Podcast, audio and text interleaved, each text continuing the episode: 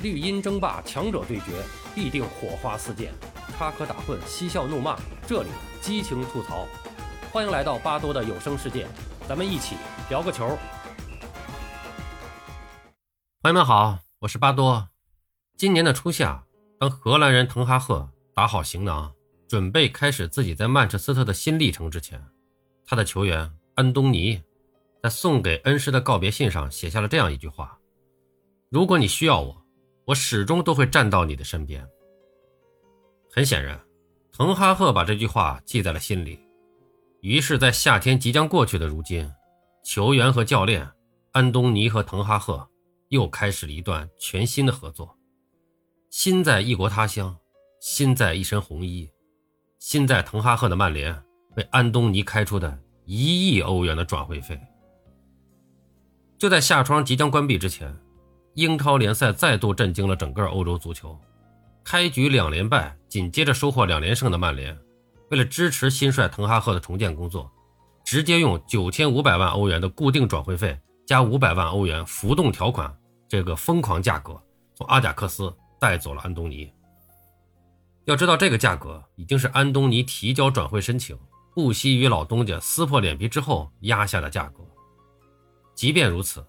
阿贾克斯的新任主帅也并不情愿放走这名关键球员，更何况这已经是阿贾克斯在这个夏天失去的第七名主力球员了。只不过很可惜的是，他也不得不承认，如今现在的一切都和钱相关。入得了滕哈赫的法眼，安东尼当然是一名很有潜力的球员，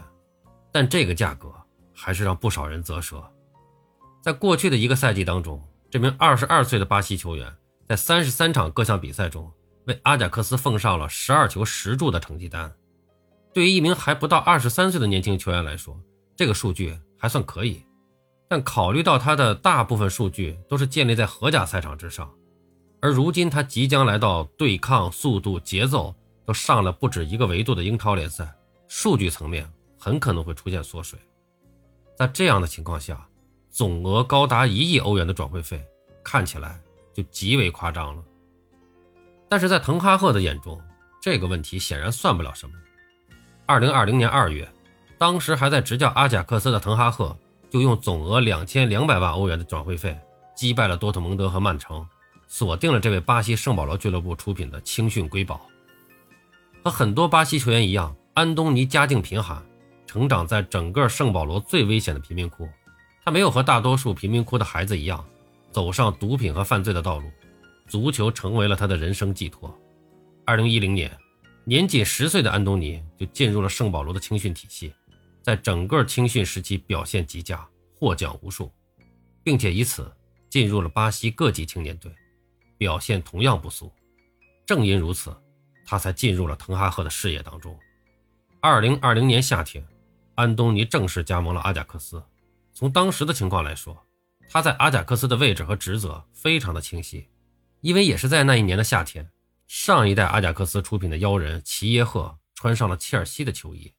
这样一来，滕哈赫的战术体系里就缺少了一位以左脚为主的右路进攻球员，所以在当时，安东尼就是来替代齐耶赫的。然而，随着时间和安东尼的个人发展，这两名球员其实还是出现了一点些许的不同，比如刚刚加入阿贾克斯还身着三十九号球衣的安东尼。当时的身形是很消瘦的，两年以后，他的身体明显强壮了很多，而如今的齐耶赫依然是瘦瘦长长的样子。所以在阿贾克斯的两年里，安东尼经历了一个明显的增肌过程。对于年轻球员来说，增肌的主要目的不仅是为了更好的适应从青训环境到职业环境的过程，同时也是为了应对战术职责上的不同。如果说齐耶赫在阿贾克斯时期主要扮演的是边前卫或者边前腰的角色，那么代替他的安东尼进攻锋芒更为犀利，比如参加身体对抗的镜头更多。除此之外，一对一过人的镜头也非常的频繁，而这正是安东尼的自身特点。作为一名左脚球员，因为身体素质不错，对抗提升之后，速度和爆发力并没有出现明显的丧失，所以在右路，安东尼打的是如鱼得水。他可以在一对一时通过爆发力和脚下技术，轻松的摆脱对手的防守球员，从而直接内切射门。可贵的是，即便这一进攻套路运用的非常纯熟，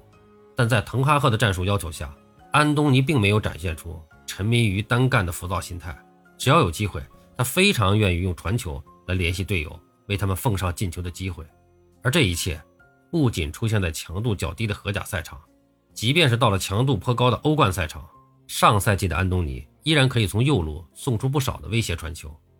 从某种角度来说，这就可以解释安东尼看起来能力不错，但数据一般的问题了。在滕哈赫的战术体系内，安东尼通常在球场右侧的边线位置接球，以此拉开空当，获得和对手一对一的机会。成功之后，他通常也会尝试和后插上的队友寻求配合，从而打出效果更好的右路进攻。只有在机会非常成熟的环境下，他还会他才会为自己寻觅直接射门的机会。所以，如果换在其他的教练手下，安东尼其实是很有机会打出更好的成绩和数据的。但在滕哈赫的战术体系下，他首先要完成教练赋予他的战术责任，其次才是展现自己才华的时候。很有意思的是，安东尼不仅接受了这一点，而且从他和滕哈赫的关系来看，他似乎非常的认同这一点。这也体现在他在防守端的表现非常积极，很乐意帮助球队保护本方球门。从一系列的表现来说，这的确是一名很有潜力的年轻新星，不仅个人能力出色，而且在滕哈赫的指点下，安东尼身上没有出现巴西球员。在场上纪律散漫、不遵守战术要点的老毛病，看起来他就像是一名拥有南美进攻球员特色的欧洲进攻球员。这样的球员势必会得到各大豪门的关注，其中就包括曼联。根据曼联跟队记者的消息，早在滕哈赫接手曼联之前，俱乐部的球探就已经相中安东尼。只不过随着两连败之后，引进安东尼成为了优先事项之一。在曼联本赛季的开局当中。输给布伦特福德的比赛显然是一个非常关键的转折点。那场比赛出糗的后腰和后卫位置，前者在曼联苦等德容许久之后，终于迎来了风格与德容截然不同的卡塞米罗，而后者滕哈赫直接用瓦拉内替换掉了马奎尔的这一做法，展现了自己的态度。除此之外，开局两连败当中，曼联的进攻效率相当糟糕，不仅破门乏术，甚至无法打出滕哈赫想要看到的复杂球路。即便此后连续战胜了利物浦和南安普顿，球队进攻左倾的问题也是非常的严重。在格林伍德短期内根本就没有办法回到球队的当下，曼联甚至没有像样的左脚进攻球员。在这样的大背景下，曼联必须要为滕哈赫带来他想要的球员，才能避免开局连败的事情再次发生。安东尼就是其中之一。至于溢价的问题，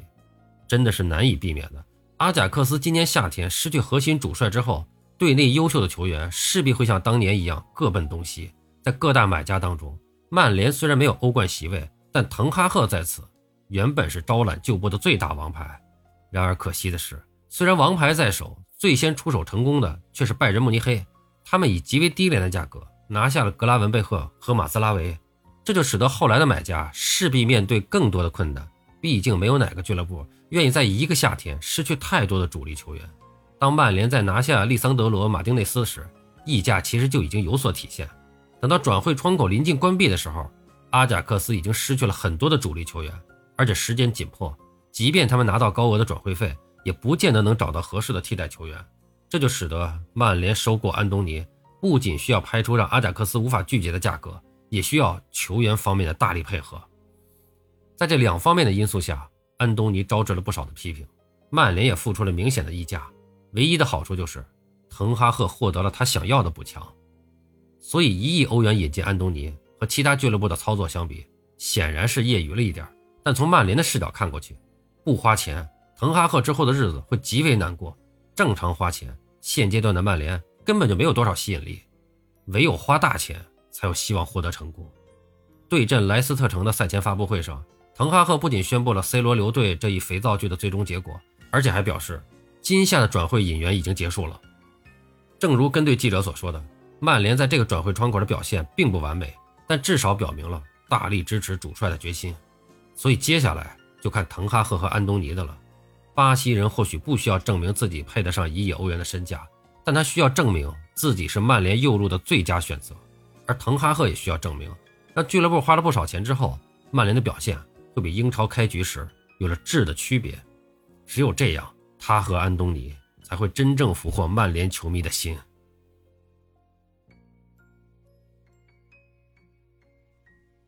好了，朋友们，今天咱们就聊到这儿，感谢您的收听。